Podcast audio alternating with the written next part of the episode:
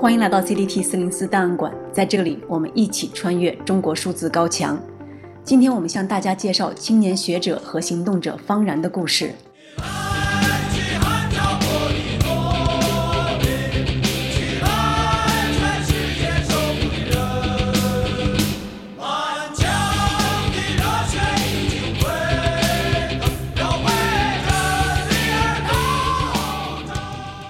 今年二十六岁的方然是香港大学社会学系的博士生，长期关注内地劳工议题。此前曾就读于清华大学，也曾在 NGO 工作。二零二一年八月二十六日，方然在家乡广西南宁被国安以涉嫌颠覆国家政权的罪名带走，据传目前正在被监视居住。据独立媒体 NGOCN 和数字媒体《好奇心日报》的报道，从本科到博士，方然已经做了七年的劳工研究。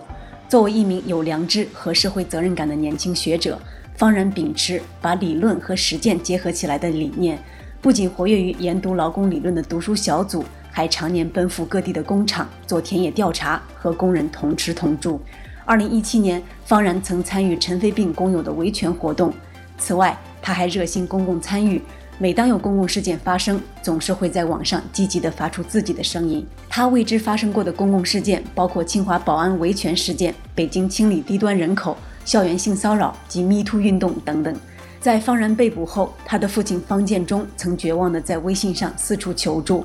然而，截至目前，我们尚未得到任何有关方然处境的进一步消息。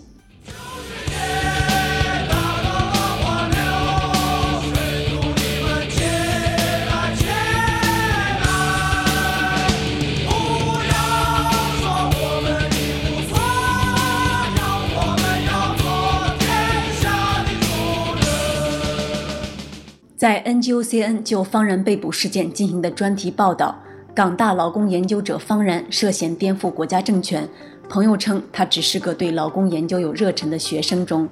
作者小冲和小鱼引用法律学者的观点，称指定居所监视居住是一侵犯人权的超级羁押手段。文章写道，司伟江律师曾撰文称，这种情况下，你可能被单独关押在秘密地点六个月。可能一年多见不到律师，家属也不知道你过得如何，甚至都无法肯定你还活着，因为离审判开庭还可能有很长的时间。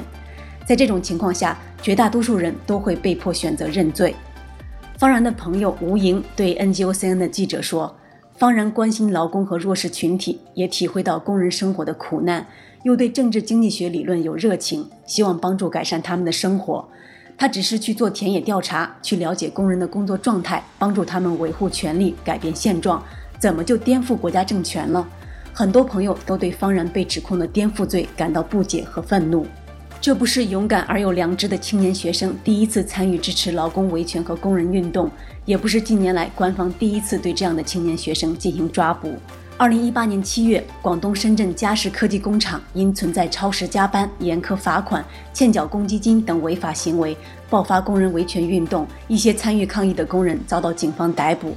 此事引来许多工人和学生到现场支持，他们自发组成现场声援团，呼吁释放被捕工人。在学生声援者中，包括北大外国语学院本科学生岳鑫。当时，岳鑫曾作为声援团的核心人员，在现场发表演讲。十四位工友遭受着黑恶势力无边无际的欺压。每当他们在看守所里面多一天，我们的心就跟着纠缠着疼一天。八月二十四日凌晨，警方对声援团驻地进行了暴力清场，逮捕了包括月薪及中山大学毕业生沈梦雨在内的五十余名工人和学生。欢迎回到八月二十四号的焦点对话节目，我是宁鑫。深圳家事工人组建工会的风波今天出现重大进展。今天也就是星期五凌晨五点，中国防暴警察强行进入家事工运声援团成员的所住地抓人。那么目前被带走的声援者呢，都下落不明。家事工潮的消息在中国大陆被全面的封杀，但是外界普遍注意到，这次工潮得到了中国新旧左派势力的支持，其中既有乌有之乡等毛左势力，也有以北大毕业生岳鑫为代表的新左派势力。他们的共同诉求是维护工人的权利，打的是马列主义和毛泽东思想的旗号。在成功镇压家事工人的维权以后，广东警方强迫岳鑫、沈梦雨等四名家事工人声援团的核心成员录制了认罪影片，并承认“引号做出违法行为是被激进组织洗脑所致”。之后，当局进一步加强了对劳工维权等议题的言论审查和管控，相关词语均成为高度敏感词，劳工维权运动也随之在主流舆论中消失。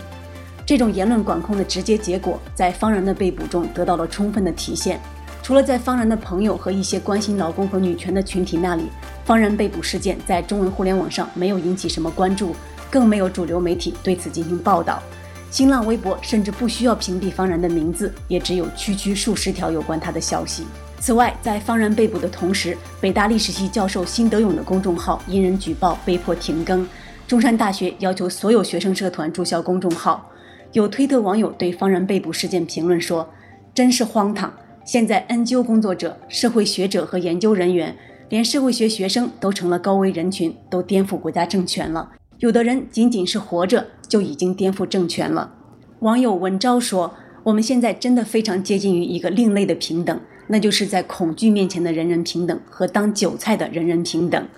关注公民社会、法治、劳工的博主 Kevin Slayton 也就方人被捕事件在推特评论说：“党国不断压迫工人活动家和研究者，让我们想起中国宪法序言的那些装饰品。”引号，社会主义的建设事业必须依靠工人、农民和知识分子，团结一切可以团结的力量。